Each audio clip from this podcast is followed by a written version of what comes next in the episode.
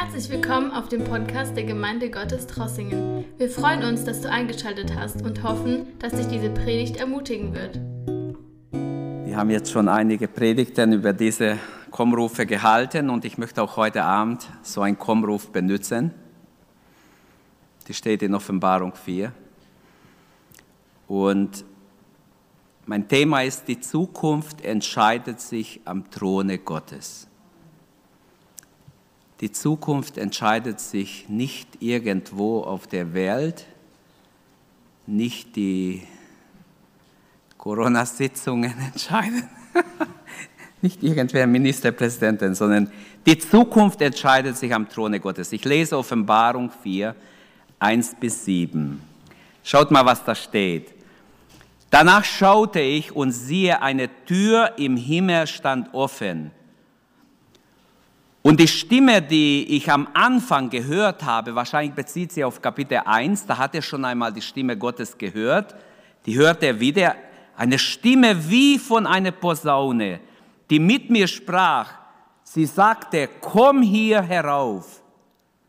Also heute ist der Kommruf, komm herauf, mach einen Blick in den Himmel. Und ich werde dir zeigen, was dann geschehen soll. Im gleichen Augenblick wurde ich vom Geist Gottes ergriffen.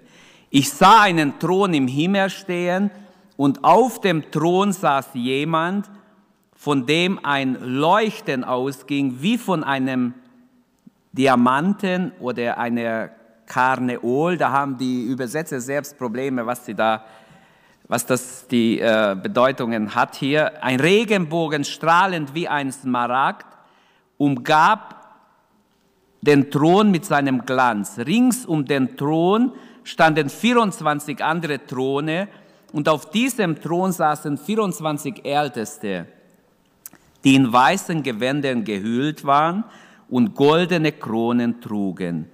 Von dem Thron in der Mitte her zuckten Blitze auf, begleitet von Donnergrollen und Donnerschlägen.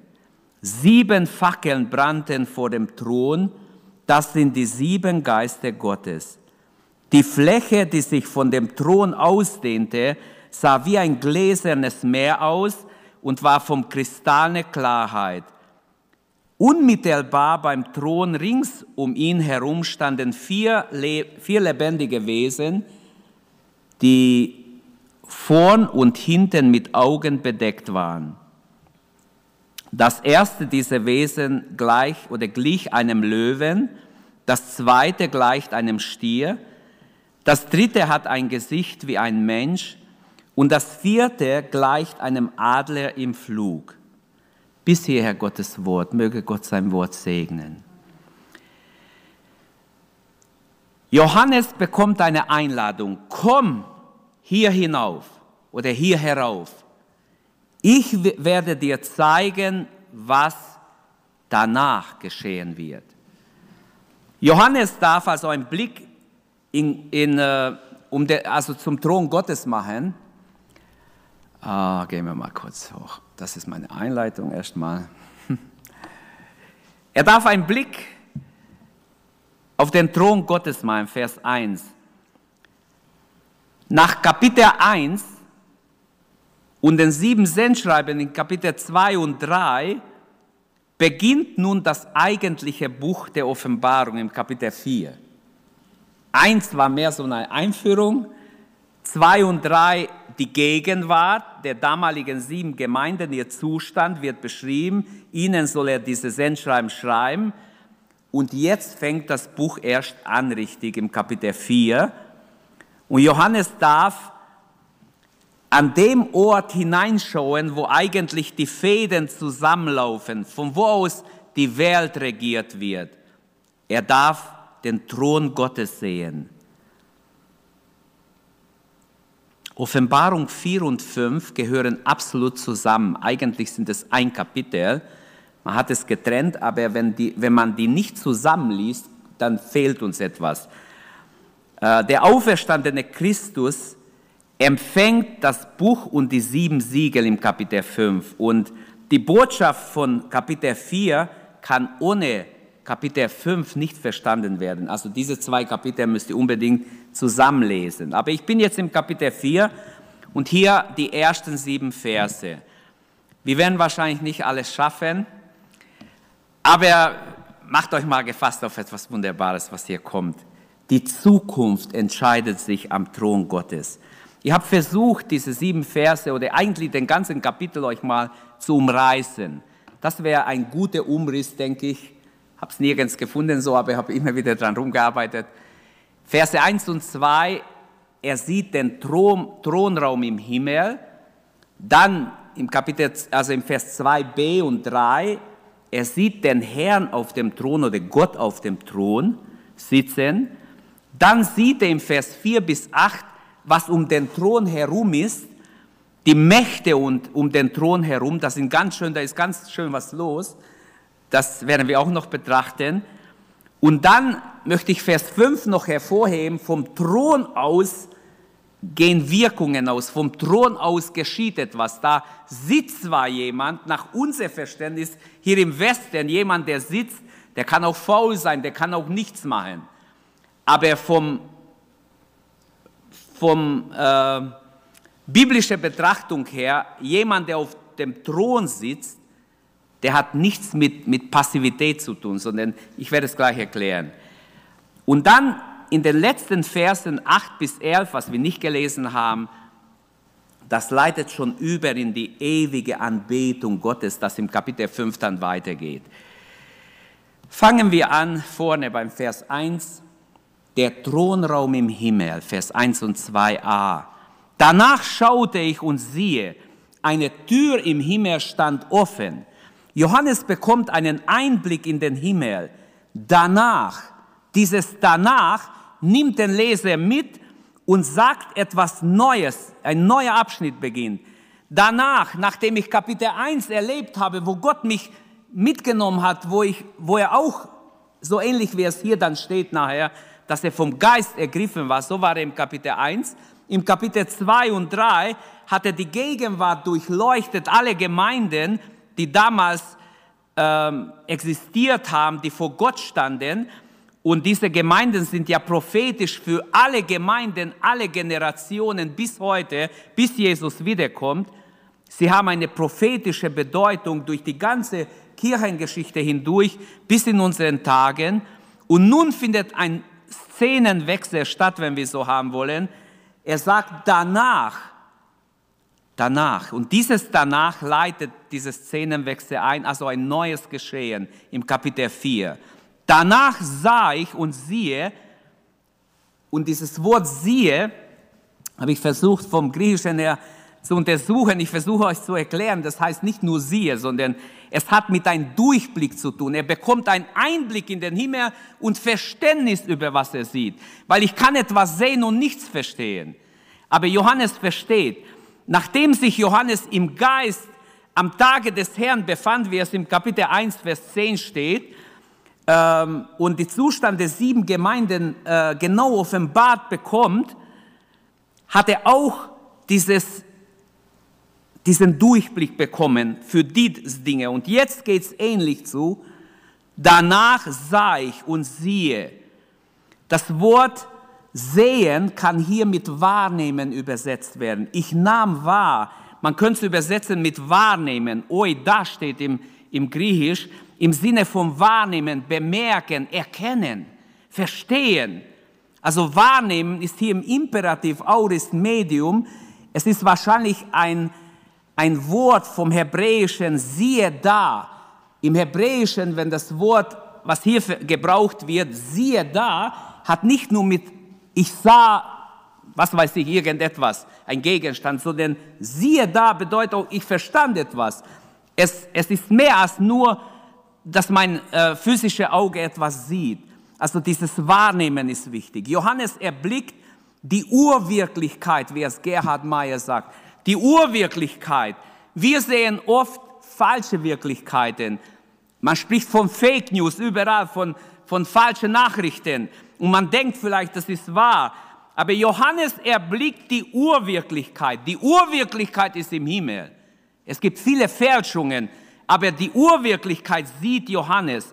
Zuerst soll Johannes einen Blick auf den Thron, auf die majestätische Umgebung des Thrones bekommen, bevor er die Gerichte mitbekommt, die über diese Welt ausgegossen werden sollen. Bevor er Kapitel 6, 7, 8 mitbekommt, was Gott ihm da alles mitteilt, soll er erst mal sehen, wer auf dem Thron sitzt und dass der Thron besetzt ist und wer darauf sitzt und wie der Thron umgeben ist durch mächtige Gestalten.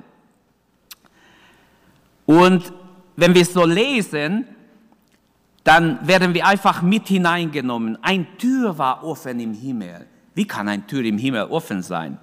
Seit dem Paradies ist der Tür zum Himmel zu. War zu wenigstens. Die Sünde der Menschheit, die Sünde, unsere alle Sünde hat Tür, die Tür zu Gott verschlossen. Und nun wird Johannes, bevor er die Geburtswehen, die ganze Gerichte sieht, sieht er, dass ein Tür offen ist und er hört die Stimme, komm herauf, ich will dir zeigen, was danach geschehen soll. Ich will dir einen Durchblick geben, erstmal über, über den Thronraum, da wo alle Fäden der Geschichten zusammenlaufen, wie es die alten Väter immer gesagt haben, finde ich echt schön. Dieser geöffnete Himmel finden wir schon bei Hesekiel, wir finden es bei Micha, als Micha angegriffen wird von, von gottlosen Königen Israels und die ihn auf den Mund schlagen, bekommt er eine Vision. Er sieht, im Himmel wird ein Ratschlag gehalten. In 1. Könige 22. Er hört auf Erden, was im Himmel gesprochen wird. Wahrscheinlich wird er auch entrückt in den Himmel. Er hört, wie Gott beratschlagt. Wen sollen wir hinsenden und Ahabs äh, Propheten betören, ihnen einen Lügengeist geben, damit sie ihm weissagen, dass er geht in den Krieg und betrogen wird. Micha kriegt genau mit, was im Himmel beratschlagt wird. Und so gibt es öfters in der Bibel diese offene Tür, der Himmel steht offen. Daniel hatte sowas erlebt. Im Neuen Testament haben wir auch immer wieder diesen Ausdruck vom offenen Himmel. Zum Beispiel bei der Taufe Jesu. Und der Himmel öffnete sich und eine Stimme vom Himmel war zu hören. Das ist mein lieber Sohn, an dem ich wohlgefallen habe. Halleluja. Bei der Taufe, nicht dass Jesus Lazarus auferweckt hat, nicht dass er ein Kind geheilt hat oder einen älteren Menschen geheilt hat, sondern als er sich taufen ließ und Gehorsam geübt hat. Also müssen wir alle Gehorsam erfüllen, dann öffnet sich der Himmel und die Stimme war zu hören. In Johannes 1, 51, Jesus sagt, ihr werdet den Himmel offen sehen und ihr werdet den Menschensohn auf und nieder sehen. Es erinnert mich jetzt, Jakob sieht den Leiter. Er sieht auch den offenen Himmel, wie die Engel von unten bis, bis in den Himmel gehen auf eine lange Leiter und oben war Gott. Da, wo er wirklich ist. Er ist auf dem Thron. Und so könnte ich vieles noch erzählen. Im Neuen Testament zum Beispiel Stephanus wird gesteinigt. Was sieht er? Einen offenen Himmel. Er sieht Jesus zu Rechten Gottes stehen.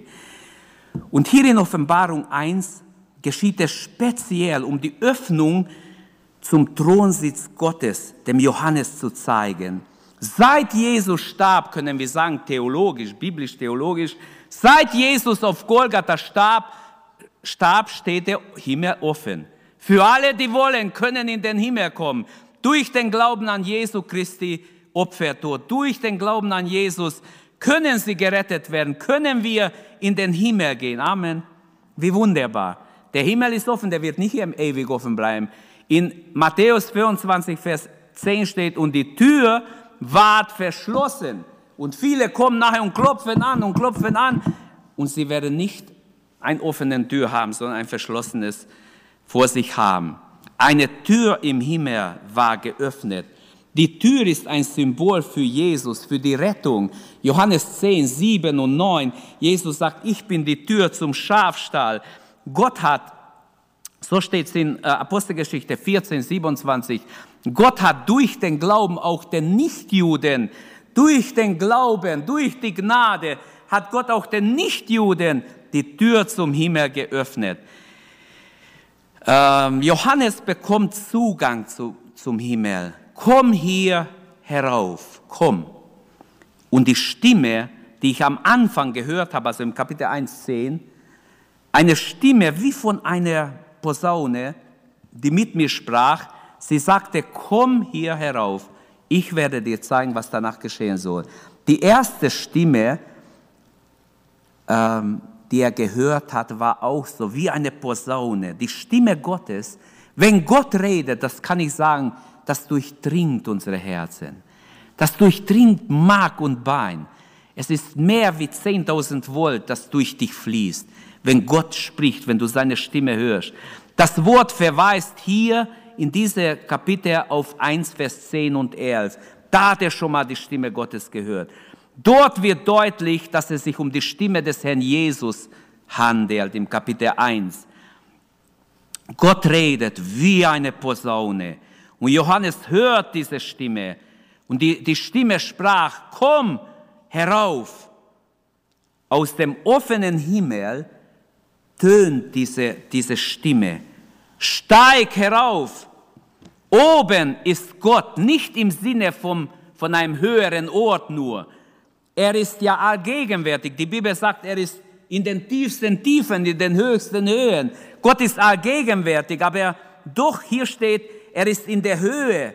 Oben ist er im Sinne vom hohen und, und höchsten Geltung, wie man es auch vielleicht nennen würde. Äh, zu ihm soll Johannes jetzt treten. Ich will dir zeigen, was nach diesem geschehen muss.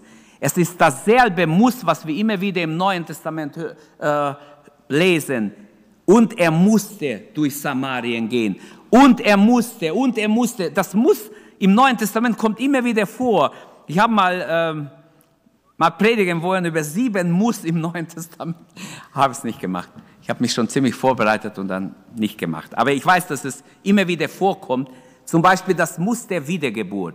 Du musst von neuem, Jesus sagt, ihr müsst von neuem geboren werden. Ist ein Muss, das niemand ändern kann. Ist ein göttlicher Muss und so gibt es viele andere. Aber hier ist auch dieses Muss. Ich will dir zeigen, was nach diesem geschehen muss. Gott hat die ganze Pläne schon fest. Ähm, Gott hat die Pläne fest, also wie, Gott macht nicht jeden Tag einen neuen Plan, sondern die Pläne stehen schon vor 2000 Jahren fest. Und Johannes soll jetzt diesen Plan mitbekommen. Selbst die Welt muss, auch wo sie Gott nicht dienen will, die Pläne Gottes ausführen, wenn man es genau nimmt. Selbst der Teufel, Luther sagt einmal, ist der Affe Gottes. Er muss schlussendlich Gott dienen, ob er will oder nicht. Selbst wenn er stört, wird er Gutes bewirken dadurch, weil Gott wendet es zu Gutem. Das Wort hier bezeichnet sich auf die kommenden Kapitel. Kapitel, also 4 und 5 gehören ja zusammen. Kapitel 6 bis 19, sagen wir mal. Die ganze Geschichte, die ganze Heilsgeschichte ist drin. Hier beginnt nach den Einleitungskapitel eigentlich das Buch der Offenbarung, die geheimnisvolle Dinge. Und dann empfängt Johannes die Zurüstung, Vers 2, im gleichen Augenblick, als er die Stimme gehört hat, als er den offenen Himmel sah, im gleichen Augenblick wurde ich vom Geist ergriffen. Er ist nicht in Unmacht gefallen. Es geschieht etwas Übernatürliches. Im gleichen Augenblick, andere Übersetzungen sagen, kam der Geist Gottes über mir. Im gleichen Augenblick, also ab da ist Johannes nicht mehr als Mensch kann er gar nicht in den Himmel, kann er gar nicht entrückt werden. Ab da muss Gott irgendein Wunder tun, ihm einen anderen Leib oder Existenz geben. In dem Moment, das, es war ja nicht nur für ein paar Sekunden, er ist ja, ich nehme an, länger im Himmel und er sieht die ganze Abläufe, er bekommt das ganze Buch mit, was er nachher niederschreibt. Das heißt, Gott tut ein Wunder an ihm. Johannes hat er längst den Heiligen Geist empfangen. Er war Geist erfüllt. Er sprach in neuen Zungen. Er war am Pfingsten dabei, als der Heilige Geist ausgegossen wurde, als die Jünger auftraten und in neuen Zungen Gott gelobt und gepriesen haben. Er war dabei im oberen Sölle mit den 120, die erfüllt wurden. Also nicht die Geistestaufe ist hier gemeint, sondern es ist eine spezielle Berührung vom Geist Gottes. Menschen, die entrückt wurden. Es gibt das immer noch, dass Menschen entrückt werden und dass der Geist Gottes über jemand kommt, glaubt nicht, dass Gott sich verändert hat. Gott hat sich nicht verändert. Und Gott kann einen Menschen nehmen, ihn sofort entzücken, in eine andere Lage versetzen, wo er Übernatürliches erleben kann. Also man kann so, ich habe verschiedene Kommentare gelesen, der eine hat es echt schön erklärt, er hat gesagt, äh, was hier geschieht, die Geistleibigkeit. Johannes bekommt einen geistlichen Leib in diesem Moment. Der Heilige Geist kommt über ihn, verwandelt ihn, ermöglicht ihn, dass er in der Gegenwart Gottes kommt und nicht vernichtet wird, dass er verwandelt wird und dass er in eine ganz neue äh, äh, Dasein vor Gott stehen kann und das alles sieht.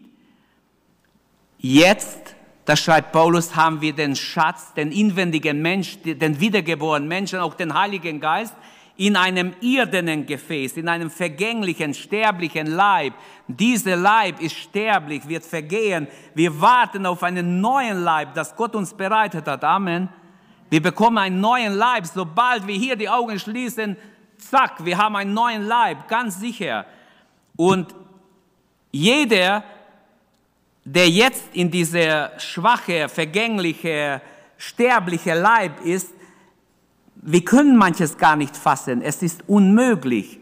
Aber Johannes wird durch den Geist berührt, ergriffen, wie es hier heißt. Der Heilige Geist kommt über ihn und es geschieht ein Wunder. Er kann plötzlich in den Himmel und schauen, was im Himmel abgeht. In 1. Korinther 15, wenn ihr nachlesen wollt zu Hause, ab Vers 42 bis 45, ist die ganze Verwandlung des Leibes beschrieben, wie Gott unser Leib verwandelt wird, auch bei der Entrückung. 1. Thessalonicher 4, ab Vers 13 bis 18. Da wird sehr genau beschrieben. Dieser neue Leib musste Johannes im gewissen Sinne vorübergehend haben, damit er überhaupt in den Himmel kommen kann und in den Himmel schauen kann, weil dieser vergängliche, sterbliche Körper kann nicht in den Himmel. Fleisch und Blut ererbt nicht das Reich Gottes oder den Himmel. Was heißt vom Geist ergriffen werden? Ich habe mir da echt Gedanken gemacht. Ich möchte auch nichts Falsches sagen. Mir geht es darum, was gibt der Urtext her? Nichts mehr möchte ich sagen. Ich glaube, das Geschehen im Kapitel 1, Vers 10, weil dort es zuerst erwähnt wird, wiederholt sich hier noch einmal. Johannes erlebt eine göttliche Unterbrechung. Sein menschliches Dasein wird plötzlich unterbrochen. Und sowas ist ganz gut, wenn Gott eingreift in unser Leben, wenn unser Trott mal unterbrochen wird und wir Gott begegnen in eine wunderbare Weise. Halleluja. Das wünsche ich dir und mir, dass Gott uns mal eine echte Begegnung schenkt. Also ich möchte sagen, ich habe sowas erlebt. Das hat mein, Kopf, mein Leben auf den Kopf gestellt. Ich wünsche dir eine göttliche Unterbrechung, dass wir nicht nur alles schön mit unserer Razzia einplanen und alles planen und alles in Kontrolle haben, sondern lass mal Gott alles in Kontrolle haben. Die Beschreibung, wie es manche hier geben, er war in einer Ekstase oder er war ähm, in ein Trance oder wie man, das ist unbefriedigend. Das ist nicht biblisch. Denn nirgends in der Bibel oder wenigstens im Neuen Testament würde das nicht ausreichen. Denn auch Schamanen und okkulte Typen geraten in eine Ekstase. Wo ist dann das Göttliche? Versteht ihr? Man, man vermischt alles und warnt davor. Vorsicht, Vorsicht, höchst gefährlich. Nein, wenn der Heilige Geist über dich kommt, war es noch nie gefährlich. Nie. Zu solchen Leuten, ich habe mit Leuten geredet, die in Indien waren, bei so Schamanen und bei bestimmten äh, Gurus waren und die mit ihnen die besprochen haben und mit ihnen was gemacht haben, sodass sie nicht krank sind und die wurden tatsächlich geheilt. Aber diese Ekstase ist für mich nicht ausreichend. Das ist für mich menschliches, menschliche Erklärung einfach. Ich glaube, dass hier viel mehr ist. Vom Geist ergriffen ist etwas Übernatürliches, Göttliches. Johannes ist nämlich voll bei Bewusstsein. Wenn jemand in einer Ekstase ist, der schaumt und fällt hin und weiß nichts. Und irgendwann kommt er zu sich.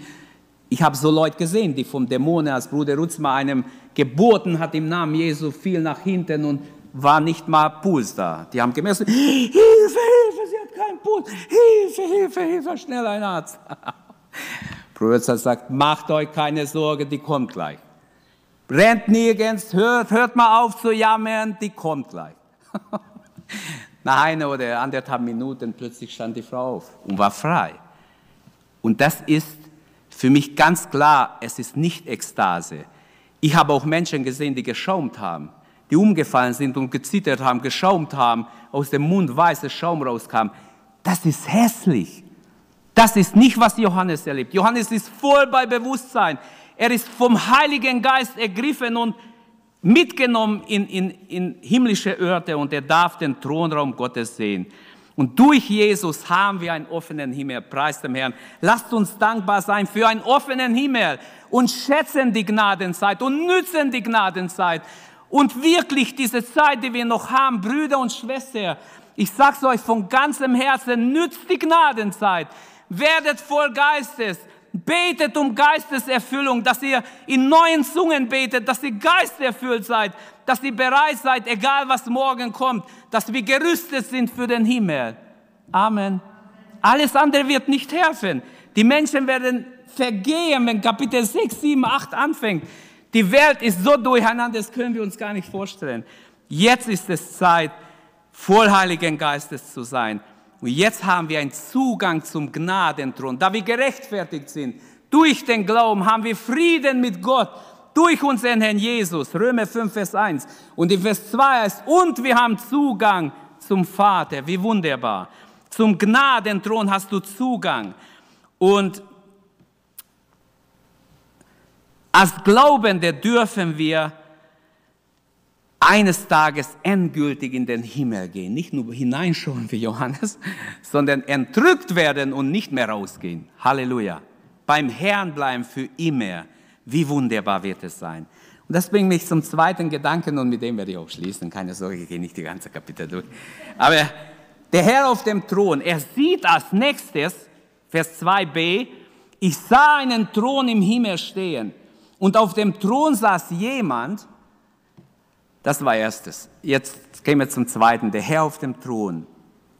Auf dem Thron saß jemand, von dem ein Leuchten ausging wie von einem Diamanten oder einem Karneol. Ein Regenbogen strahlend wie ein Smaragd umgab den Thron mit seinem Glanz. Leute, im Himmel ist ein Glanz, eine Herrlichkeit, die Johannes kaum beschreiben kann.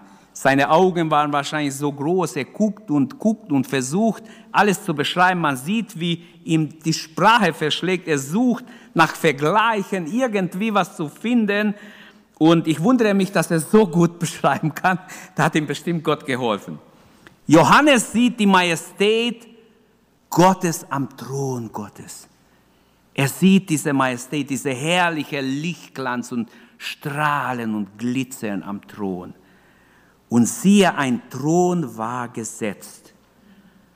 Bevor Johannes all die schweren Dinge, wie ich in der Einleitung gesagt habe, sieht, zeigt ihm Gott, der, zeigt ihm Gott dass der Thron besetzt ist. Viele haben ja so, es gibt Philosophen, Humanisten, die sagen, ja, niemand kümmert sich um diese Welt. Wir müssen die Sache in die Hand nehmen. Da gibt es keinen Gott, der alles in seine, ah, das ist alles Einbildung, die, das sind dumme Leute, die das noch glauben. Und sie wollen alles selber in die Hand nehmen. Man muss die Umwelt retten, man muss dies, man muss das, man muss alles Mögliche machen. Heute Abend, für immer bemerkt euch, der Thron im Himmel ist besetzt. Die Erde ist sich nicht selbst überlassen, auch die Umwelt nicht. Gott ist auf dem Thron. Gott hat seinen Thron besetzt, steht schon in den Psalmen. Der Thron ist besetzt. Gott in seiner Majestät sitzt auf dem Thron. Halleluja. Und da ist das einzigartige Zentrum der Macht, die eigentliche Schallzentrale von der ganzen Welt, die ganze Heißgeschichte läuft zusammen hier am Thron Gottes und führt zum endgültigen Ziel, den Gott gesetzt hat. 60 Mal steht Thron in der Offenbarung, 60 Mal. 47 Mal, nein, 60 Mal im Neuen Testament, 47 Mal nur in der Offenbarung und zwölfmal in diesem Kapitel. Also es kommt sehr oft das Wort Thron vor. Alle Einzelheiten sind vom Thron aus. Da steht auf dem Thron, am Thron, um den Thron, von dem Thron, von dem Thron her. Also dem Sieger werde ich geben zu sitzen mit mir auf meinem Thron, hat der Herr im Kapitel 3, 21 versprochen. Wer überwindet, der wird mit mir auf meinem Thron sitzen. Jetzt stellt euch das vor. Jesus betet in Johannes 17 im hohepriesterlichen Gebet, betet er im Vers 24, Vater, ich will, dass wo ich bin, auch die sind, die du mir gegeben hast, auf dass sie meine Herrlichkeit sehen. Jesus will Throngemeinschaft mit dir und mit dir und mit dir und mit mir und mit jedem von uns. Alle seine Erlösten sollen Throngemeinschaft haben mit Jesus. Können wir das vorstellen, was das bedeutet? Was das für eine Aufwertung des, der Menschheit ist? Jesus will Throngemeinschaft mit dir haben. Wir sind ein königliches Volk, ein priesterliches und ein königliches Volk. Durch die Errettung, durch die Errettung durch Jesus, der Überwinder, der Sieger, wird, wird Throngemeinschaft mit dem Herrn haben. Der Thron Gottes ist in der Offenbarung praktisch das Zentralbild. Es ist dieser Ausgangspunkt für alles Geschehen im Himmel und auf Erden. Der Thron stand im Himmel. Im Himmel, dort, wo, wohin die Wettläufe, dieses Ellenbogengesellschaft, die Bosheit, die Sünde nicht hineinkommt. Im Himmel stand dieser Thron, dort, wohin die ganze Machtkämpfe und die Revolution, die ganze Rebellion nicht hineinkommt. Im Himmel stand der Thron. Im Kapitel 21, 27 steht auch von diesem Ort geschrieben, nichts Unreines wird hinein dürfen. Niemand, der Götzendienst treibt, der Lüge verbreitet, sondern nur die, deren Namen im Lebensbuch des Lammes geschrieben stehen. Und Johannes sieht den Herrn auf dem Thron sitzen. Das ist das Wichtigste. Die Person, wer sitzt auf dem Thron? Er sieht Gott auf seinem Thron im Himmel sitzen. Er beschreibt ihn, welch ein Bild, Gott sitzt auf dem Thron, schon Jesaja sein, wie ich vorher gesagt habe, Ezekiel, Daniel und äh, Micha sein in dem Alten Testament. Ähm, Johannes versucht, diesen Thronenden zu beschreiben. Auf dem Thron saß einer, er steht im ähm, maskulin Partizip, äh, einer sitzend, also auf jeden Fall männlich wird es hier dargestellt. Die Beschreibung wird hier äußerst vorsichtig vorgenommen. Er hält sich ziemlich zurück. Er macht nicht einfach so, sondern er hält sich total zurück. Im gewissen Maßen, wie wenn sein Atem anhält. Er ist total mitgenommen, bin ich überzeugt. Im Alten Orient ist jemand, der sitzt, ein besonderes Zeichen für die Gottheit und für die Macht. Wenn jemand sitzt, wenn jemand steht, ist schon im Dienst, im was, oder ist nicht, auf jeden Fall nicht diese Würde da. Aber Sitzen, wie ich schon erwähnt habe in der Einleitung, hat nichts mit Untätigkeit, mit Gleichgültigkeit zu tun, sondern hier kommt Gottes Würde und Souveränität zum Ausdruck, wenn es heißt, er saß auf dem Thron. Zugleich ist seine höchste Aktivität vom Thron aus. Vom Thron aus wirkt er. Jesus hat einmal den Pharisäern vorgeworfen, als sie ihn wegen Sabbat angegriffen haben, in Johannes 5, Vers 15 etwa, im Vers 17 antwortet er, mein Vater hat bis heute gewirkt und ich wirke auch. Das heißt, Gott ist voll aktiv, er hat nicht aufgehört, weil die haben gesagt, Gott hat am Sabbat, arbeitet Gott nicht. Mein Vater hat bis heute gewirkt und ich wirke auch. Und ich will damit nicht den Sabbat jetzt schlecht machen, sondern ich will sagen, Jesus hat ganz klar in Matthäus 12 über den Sabbat einiges gesagt. Der Sabbat ist nicht gemacht, äh, äh, oder der Mensch ist nicht gemacht für den Sabbat, sondern der Sabbat wurde für den Mensch gemacht. Also es ist nicht so, dass wenn euer Schaf im, im, am Sabbat in einen Brunnen fällt, dass ihr ihn rausholt, wartet ihr bis Sonntag oder Montag, dann ist das Schaf nicht mehr zu gebrauchen. Also sie würden es am Sabbat rausholen. Darf ich dann nicht Gutes tun am Sabbat? Johannes macht deutlich, der Thron der Welt ist nicht leer. Da sitzt Gott darauf. Die Welt, auch in Corona-Zeit, ist die Welt nicht sich selbst überlassen.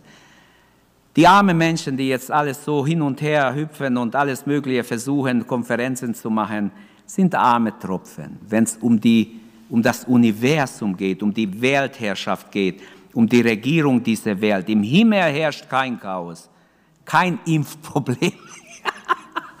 das herrscht nur auf der Erde. Im Himmel ist Harmonie, Geborgenheit, Friede, Heiligkeit. Im Himmel ist etwas Wunderbares. Wir reden hier oder wir sehen hier nichts von Hektik oder von Verzweiflung. Vom Thron aus wird regiert und alles zu einem guten Ziel geführt. Von da aus versucht Gott, die Welt zum Guten zu beeinflussen. Unser Gott sitzt auf dem Thron des Universums. Der fromme Jude, er war nicht nur Theologe, sondern auch ein Philosoph, Martin Buber. Ich habe gestern gelesen, dass er geschrieben hat, nur eine immer dichter werdende Gottesfinsternis konnte die heutige metaphysische Erblindung so viele Menschen bewirken, die glauben, Gott sei tot. Er schreibt, Gott ist, Ausrufezeichen. Gott ist immer noch Gott, Halleluja. Er ist immer noch Gott. Aber die Gottlosigkeit der Menschen hat sie blind gemacht. Sie denken, Gott ist nicht mehr. Wo ist Gott? Wir sehen ihn nicht, wir hören nicht, wir kriegen nichts mit. Wo ist er? Also er ist nicht, weil wir ihn nicht sehen. Aber sie sind blind durch ihre Gottlosigkeit. Die große, einzigartige Schaltstelle im Universum ist hier am Thron Gottes und die ist besetzt. Halleluja. Die ist nicht frei. Die ist besetzt. Johannes sah vor dem Thron einen Glanz. Der Thron ist umgeben von einem unheimlichen Lichtglanz. Er sucht nach Vergleichen. Wie kann er es beschreiben?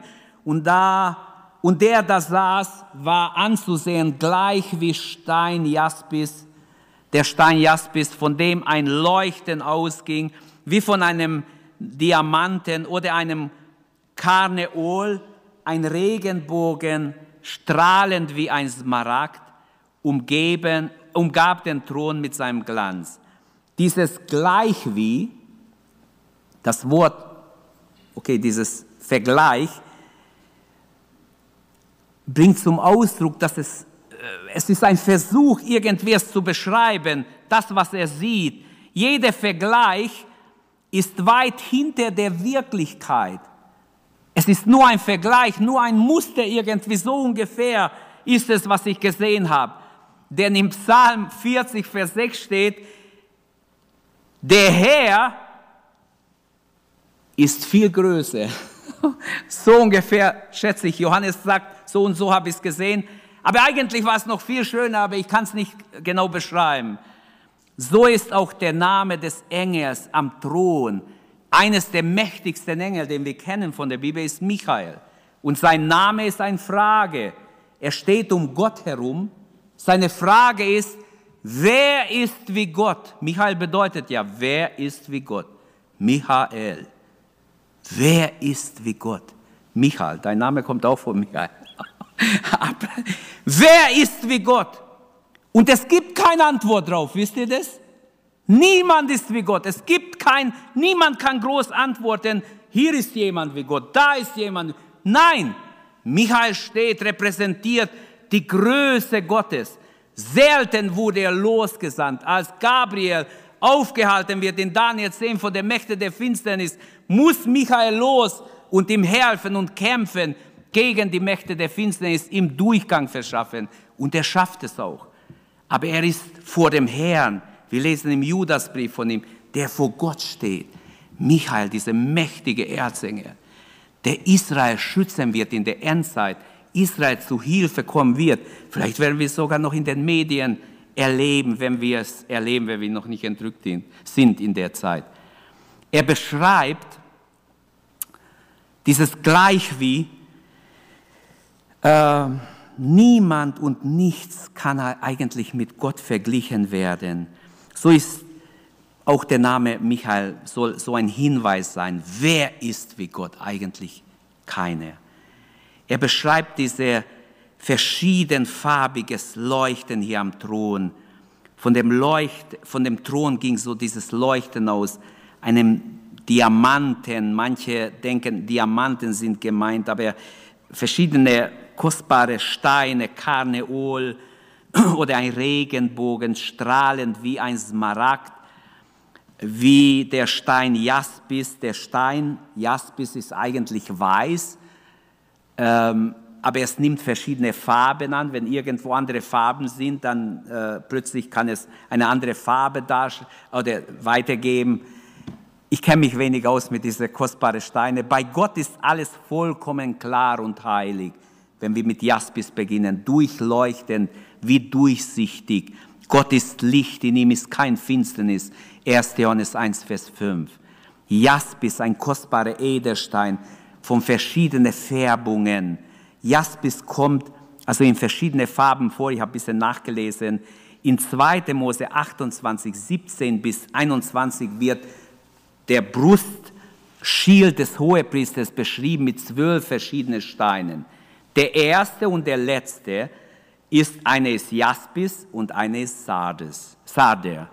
In Offenbarung 21,11 wird der neue Jerusalem beschrieben. Ihr Lichtglanz war wie kostbare Edelstein, wie kristallklare Jaspisstein. Etliche Ausleger wollen hier Diamanten tun sie im Klammer rein, dass es irgendwie ein Diamant ist. Wie gesagt, es deutet auf etwas Besonderes hin. Dann steht das nächstes, wie der Stein sah der. Dieser Edelstein ist rötlich. Ähm, das ist ein Hinweis darauf, dass Gott zugleich Liebe und Langmut, Barmherzigkeit ist. In Jesus ist die Heiligkeit Gottes, die Barmherzigkeit Gottes erschienen. Karneol, ein rot schimmernder Stein. Karne, das kommt von Fleisch, rot wie rohes Fleisch. Also es ist ein rot schimmernder, kostbarer Edelstein, wovon es verschiedene Typen gibt, verschiedene Farbtonungen gibt. Karneol und Sader. Ähm, ich denke, das könnt ihr selber im Google nachlesen. Gott hat Sinn für Schönheit, Leute. Merkt ihr was? Gott hat Sinn für Schönheit. Mann, wenn ich das lese, dann sage ich, Herr, du hast dich so viel in Schönheit investiert. Ich würde sagen, das ist unwichtig. Doch, für Gott ist wichtig. Unser Gott denkt an etwas Schönes, Feines, noch Feineres, noch Schöneres. Früher deutete man, deutete, man, deutete man diese Farben, wenn ich bei alten Bibelausleger lese, dann sagen sie Jaspis, sie deuten es mehr allegorisch. Jaspis ist weiß, also für die Reinheit, die Heiligung. Rot ist für den Eifer gegen das Böse. Jesu Blut musste fließen für die Sünden. Dann der grüne Smaragd ist die Gnade, ein Bild für die Gnade Gottes.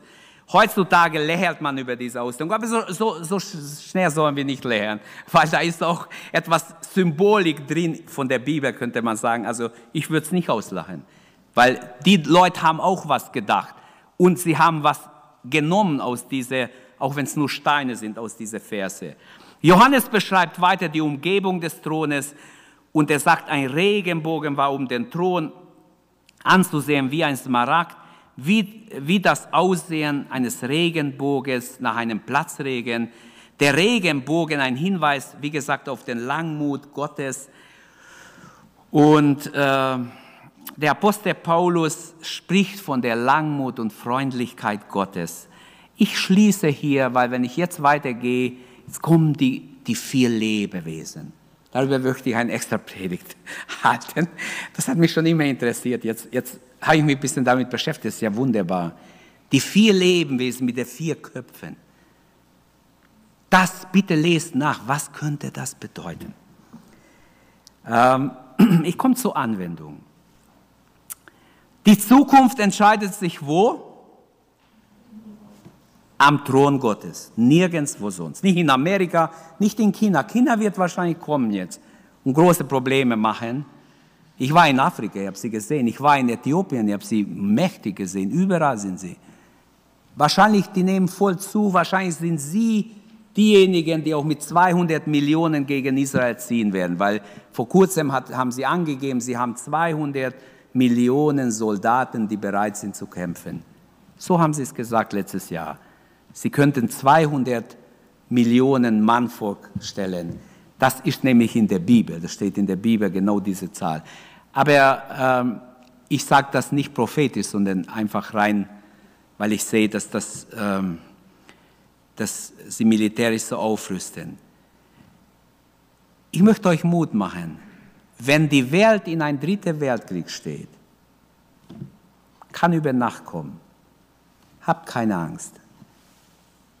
Die Welt wird nicht von China, nicht von Amerika, nicht von Russland regiert, sondern vom Himmel her. Amen. Wir müssen eins checken, eins merken. Wer Gott vertraut, wer seine Hoffnung in Gott setzt, der wird bewahrt werden.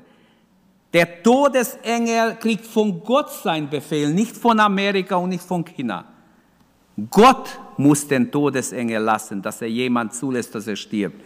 Gott, nicht irgendjemand anderes. Also die Zukunft entscheidet sich am Thron Gottes. Johannes sah den Thronraum im Himmel. Er durfte hier in eine einzigartige Weise den Thronraum sehen, betrachten und staunen. Und er versucht es uns zu beschreiben. Der Thron der Welt, und das ist ein Trost für mich, ist nicht leer, ist besetzt. Egal wer gewählt wird als Präsident, auch in Deutschland, wer noch gewählt wird dieses Jahr, spielt nicht viel Rolle. Weil der Himmel, im Himmel ist schon besetzt, der Thron ist besetzt und das zählt. Im Himmel merken wir überhaupt nichts von Chaos, von Hektik, von Angst. Im Himmel ist Harmonie, Geborgenheit, absolute Friede, Heiligkeit. Der Thron ist besetzt, von da aus wird regiert. Die Kinder Gottes werden überwacht, die Augen Gottes schauen über alle Lande und sie suchen, wo ist jemand, der nach mir fragt. Sind wir diese Menschen? Werden wir sein, wenn die Bomben hin und her fliegen, die Raketen hin und her fliegen über unsere Köpfe? Sind wir dann die Menschen, die wie die Welt verzweifelt und in Panik geriet? Oder sind wir Menschen, die Gott vertrauen, die sagen, danke Herr, du bist auf dem Thron des Universums. Wir wissen es und glauben es und nehmen es in Anspruch und bezeugen es, unser Gott sitzt auf dem Thron des Universums. Die Gottlosigkeit hat gedacht, sie können Gott aus der Welt schaffen. Wir brauchen ihn weder in Europa, weder in der Verfassung darf er nicht mal sein Name vorkommen. In Deutschland braucht man ihn auch nicht. Man spricht seinen Namen kaum noch aus. Überall will man ihn ausklammern. Im Bundestag haben Angst, Leute sich zu Jesus zu bekennen, weil gleich haben sie dann wieder andere, die äh, anders von sie denken. Es ist traurig, dass Leute sich oft nicht outen können, obwohl manch einer da in unserem Bundestag an Jesus glaubt. Ich weiß es von Leuten, die es besser wissen wie ich. Aber wenn ich das sage, ich möchte uns Mut machen. Durch Jesus haben wir einen Zugang jetzt schon zum Gnadenthron. Und bald, wenn der Herr kommt, werden wir Zugang haben, wie Johannes, zum Himmel. Und nicht nur für ein paar, für paar Stunden oder ein paar Momente oder Minuten, sondern für immer und ewig. Halleluja. Nie mehr brauchen wir in Unsicherheit oder in, in eine schlimme Situation kommen. Ewige Sicherheit ist im Himmel für die, die erlöst sind, die beim Herrn sind. Als Glaubende dürfen wir dieses Ziel vor Augen haben. Bald sind wir beim Herrn. Lasst uns treu sein. Lasst uns den Herrn sehen, der auf dem Thron ist. Johannes sieht ihn. Das war wichtig. Er sitzt auf dem Thron. Er sieht diese Majestät und ich möchte nicht alles wiederholen. Ich freue mich darauf, wenn wir einst dort sind, wenn wir das alles sehen, aber wenn wir vor allem den Herrn sehen dürfen in seiner Herrlichkeit. Ich möchte deshalb mein Leben für Gott leben, so leben, mich Gott hingeben. Und wenn du es auch willst, lass uns jetzt uns Gott weihen. Es ist nicht nur so, dass wir jetzt Gottes Wort gehört haben, sondern die Konsequenz ist, ich möchte mein Leben hier zum Lobe Gottes leben, ihn zur Verfügung stellen. Alles, was ich tue, was ich plane, soll in seinem Willen sein. Als Isaac mitgenommen wurde auf dem Berg, als letztes Beispiel, Abraham geht, um seinen Sohn zu opfern. Der Junge war noch ziemlich jung, weil er hat gesagt, Papa, wir haben Holz dabei, wir haben Feuer dabei. Wo ist das Lamm? Er hat gar nicht geahnt, dass er das Opfer sein wird. Dann hat er gar nicht gedacht. Deshalb ist für mich ein Kind. Auch wenn er so 15, 16 schon war, aber er ist ein Kind. Er fragt, wo ist das Brandopfer?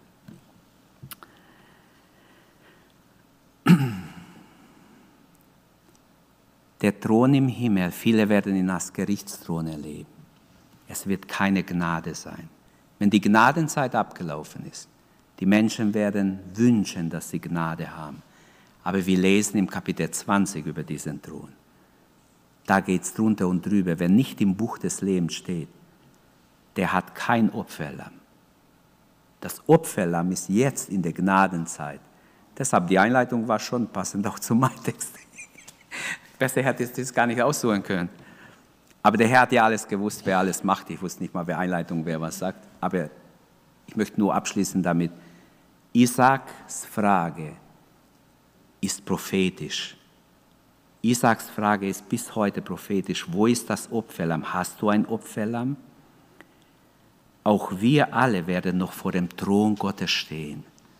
Als Erlöste dürfen wir davor stehen mit einer erlösten Schabe. Wie schrecklich für die Gottlosen, wenn sie vor diesem Thron stehen und auf tausend Fragen, wie es Hiob sagt, keine einzige Antwort geben können. Wie elend. Jetzt ist die Gnadenzeit. Jetzt wollen wir uns zurüsten lassen. Jetzt wollen wir beten, Herr, komm mit deinem Geist, ergreife mich. Jetzt möge der Geist über uns kommen, uns ergreifen, uns berühren, uns erfüllen, uns gebrauchen, uns treiben, uns benutzen. Amen. Lasst uns aufstehen und beten. Lasst uns ins Gebet gehen. Wir haben Zeit. Beten wir Gott an. Unser Gott ist würdig. Der, der auf dem Thron sitzt, ist würdig, dass alle ihn anbeten, alle ihn rühmen. Geben wir ihm alle Ehre und nachher können auch einzeln beten. Halleluja. Danke, Herr. Danke, dass dein Thron besetzt ist, dass du der Herrscher bist, der König aller Könige. Danke, dass du unsere Predigt angehört hast. Wenn dich die Botschaft angesprochen hat, dann teile sie gerne mit deinen Freunden und Bekannten, dass auch sie diese Predigt hören können. Wir wünschen dir Gottes Segen.